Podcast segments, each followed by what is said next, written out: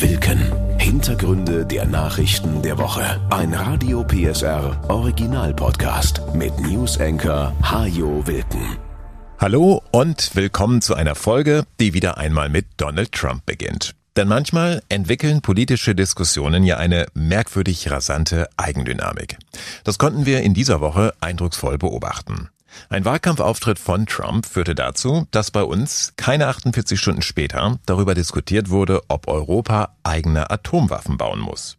Was war passiert? No, I would not protect you. In fact, I would encourage them to do whatever the hell they want. You gotta pay. You gotta pay your bill. Trump hatte bei dem Auftritt vor seinen Anhängern gesagt, dass NATO-Staaten, die zu wenig Geld für ihr Militär ausgeben, bei einem russischen Angriff keinen Schutz der USA bekommen sollten. Mehr noch, Trump sagte, er würde die Russen sogar noch dazu ermutigen, zu tun, was immer zur Hölle sie wollen. US-Präsident Biden nannte Trumps Aussagen dumm, gefährlich, beschämend und unamerikanisch. Kein US-Präsident ist jemals vor einem russischen Diktator in die Knie gegangen, sagte Biden. Und er erinnerte daran, dass Artikel 5 des NATO-Vertrages, also der Artikel, mit dem sich die Mitglieder verpflichten, füreinander einzustehen, erst ein einziges Mal gezogen wurde, nämlich um Amerika zu helfen nach den Angriffen vom 11. September 2001. No other president in our history has ever bowed down to a Russian dictator. Article 5 has only been invoked once, just once in our NATO history, and it was done to stand with America after we were attacked on 9 11. We should never forget it. Trumps Forderung an die anderen NATO-Länder, mehr Geld für ihre Streitkräfte auszugeben, ist nicht neu. Das hatte er auch immer wieder schon verlangt, als er noch Präsident war. Und Deutschland hat seine Verteidigungsausgaben inzwischen tatsächlich erhöht. Natürlich auch vor dem Hintergrund des russischen Angriffs auf die Ukraine.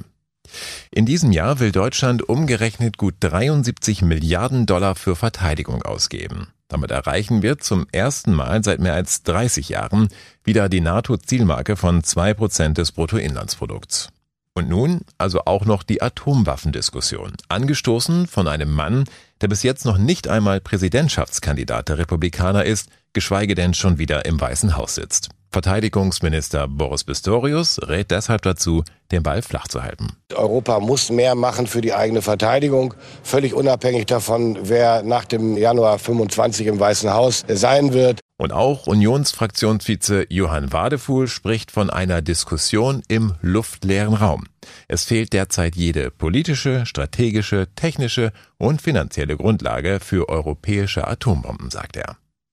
Zu haben Frankreich und Großbritannien solche Waffen, doch daraus ein europäisches System zu machen, würde sehr viel Geld und Zeit kosten und die Kräfteverhältnisse in Europa erheblich verschieben. Zudem haben Deutschland und auch viele andere Länder einen Vertrag gegen die Weiterverbreitung von Atomwaffen unterschrieben. Wir dürfen also gar nicht so mir nichts, dir nichts Atombomben entwickeln. Und nicht ganz unwichtig ist natürlich auch die Frage, wer im Fall der Fälle eigentlich über den Einsatz der Bomben entscheiden sollte. Für den CDU-Verteidigungsexperten Roderich Kiesewetter ist deshalb klar, Europa braucht keine eigenen Atomwaffen, aber es ist unabdingbar, dass die Amerikaner weiter eine wichtige Rolle in der NATO und in Europa spielen. Dazu müssen die Europäer eben beweisen, dass sie durch eine faire Lastenteilung ein Partner auf Augenhöhe sein wollen. Und Kanzler Scholz sagt, das Schutzversprechen der NATO gilt uneingeschränkt. Alle für einen, einer für alle. Niemand darf mit Europas Sicherheit spielen oder dealen. Ganz besonders in einer Zeit, in der Russlands Imperialismus unsere gemeinsame Sicherheit bedroht. Scholz hatte schon vor einigen Wochen ein europäisches Atomwaffenarsenal abgelehnt. Ich weiß nicht, was diese Diskussion heute soll, hatte er da in einem Interview mit der Zeit gesagt. Das allerdings war, bevor Trump damit gedroht hatte, Europa im Ernstfall nicht mehr helfen zu wollen. Gut möglich also, dass die Diskussion über Atombomben und andere Rüstungsausgaben nach der US-Präsidentschaftswahl im November erst so richtig Fahrt aufnimmt. Ein Hitlergruß während der Klassenfahrt, Hakenkreuze auf dem Schulhof oder rassistische Beleidigungen. An Sachsen Schulen hat es zuletzt deutlich mehr rechtsextremistische Vorfälle gegeben. Knapp 150 Fälle wurden im letzten Jahr gezählt, vermutlich nur die Spitze des Eisberges. Dirk Greves vom Kultusministerium. Die Zahlen sind zunächst einmal besorgniserregend. Äh, was die Ursachen dafür sind, da kann man nur spekulieren. Also wir gehen davon aus, dass so ein Denken und Handeln in der Gesellschaft zugenommen hat. Und was in der Gesellschaft stattfindet, das findet auch an Schule statt. Wir haben allerdings auch die Schulen sensibilisiert, hier genauer hinzuschauen. Vorfälle dieser Art passieren fast überall, von der Grundschule bis zum Gymnasium. Einen Schwerpunkt bilden aber die Oberschulen, an denen 72 Vorkommnisse bekannt wurden. Das reicht von rechten Parolen auf dem Schulhof über rassistische Inhalte in Klassenchats bis hin zu einem Hakenkreuz, das ein Berufsschüler während einer Klassenfahrt nach Tschechien in das Gästebuch einer Synagoge schmierte. Das geht aber bis hin dann auch zu äh, Vorfällen, wo Schüler andere Mitschüler rechtsextrem bedroht haben.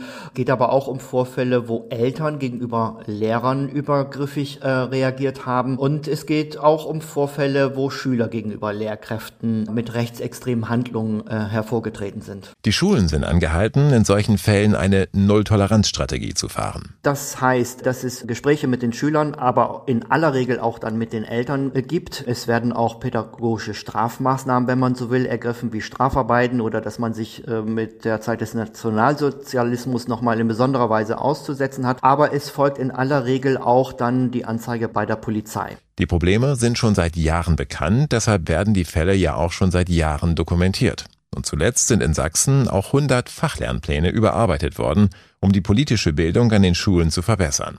Aber, so der Sprecher des Kultusministeriums, man muss ganz klar sagen, dass äh, Schule allein nicht ausreichen wird, um das demokratische Bewusstsein und auch den Widerstand gegen menschenfeindliche, antisemitische und rechtsextreme Haltungen leisten zu können, sondern hier ist die gesamte Gesellschaft gefragt. Auch die Zahl der Straftaten an Schulen mit einem rechtsextremen Hintergrund hat im letzten Jahr deutlich zugenommen. Hier wurden 122 Fälle erfasst, fast 50 mehr als im Jahr davor.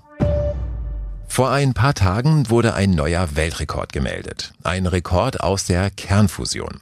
In einem Versuchsreaktor in Großbritannien war es Forschern gelungen, bei der Verschmelzung von Atomkernen aus nur 0,2 Milligramm Brennstoff 69 Megajoule Fusionsenergie zu erzeugen. Was kann man sich darunter vorstellen? Mit dieser Energiemenge könnte man etwa drei Wannen mit Badewasser angenehm erwärmen. Mit 0,2 Milligramm Brennstoff, wie gesagt. Hätte man stattdessen Braunkohle verfeuert, hätte man etwa zwei Kilo benötigt, um das Badewasser warm zu bekommen. Also etwa 10 Millionen Mal so viel. So das Max-Planck-Institut für Plasmaphysik in Garching. Der Haken an der Sache, drei Wannen mit warmem Wasser lösen noch nicht unsere Energieprobleme.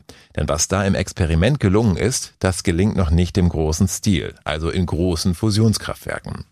Und noch ist die Kernfusion ein Minusgeschäft. Bisher müssen die Forscher immer sehr viel mehr Energie in ein Fusionsexperiment hineinstecken, als sie am Ende herausbekommen. Beim Weltrekordexperiment in Großbritannien war es etwa das Dreifache der Energiemenge.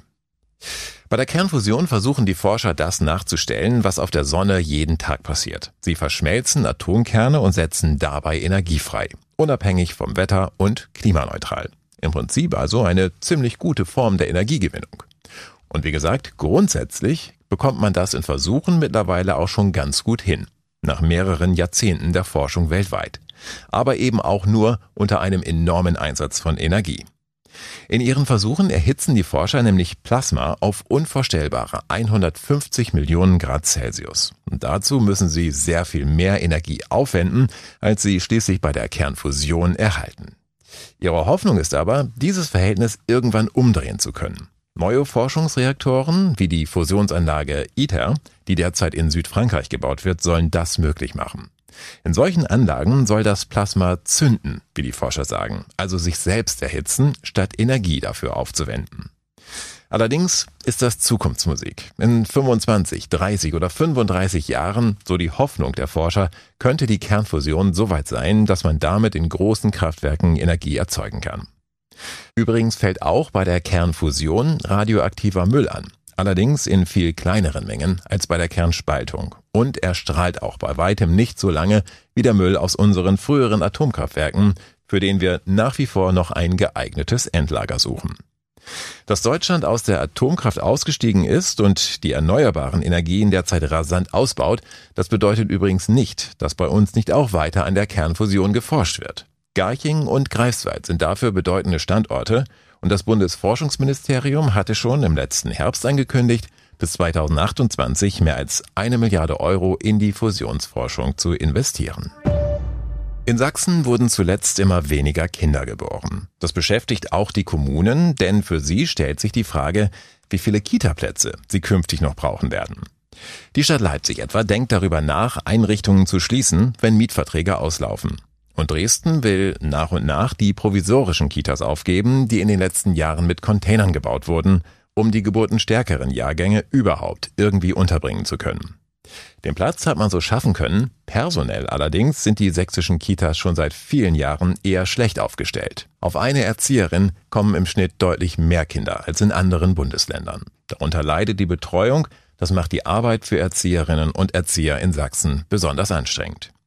Deshalb will Dresdens Bildungsbürgermeister Jan Donhauser den Geburtenknick nun auch nutzen, um den Betreuungsschlüssel zu verbessern. Es sind weniger Kinder da, aber wir haben ein Betreuungspersonal, wo wir übrigens auch niemanden kündigen werden, was uns übrigens Millionenbeträge kosten wird. Das heißt also, wir werden diesen Geburtengang auch personell nutzen, um die Qualität weiterzuentwickeln. Und das darf aber nicht das Signal an das Land sein, dass sich das Land jetzt zurücklehnen kann. Also dort steht auch weiter unsere Forderung, den Betreuungsschlüssel weiter zu verbessern, die Kommunen dabei zu unterstützen. Zumal zumindest in Dresden, vermutlich aber auch in Leipzig, in einigen Jahren auch wieder mehr Kitaplätze gebraucht werden als heute. Denn beide Städte wachsen weiter und wenn in Dresden eine neue Fabrik entsteht, wie etwa das Chipwerk von TSMC, dann braucht die Stadt eben nicht nur viele neue Wohnungen für die Beschäftigten, sondern auch Schul- und Kitaplätze für den Nachwuchs. Wobei alle noch in die Glaskugel hier gucken, weil niemand so richtig weiß, inwiefern die Fachkräfte, die in der Halbleiterindustrie benötigt werden, auch Fachkräfte sind, die mit Familien kommen.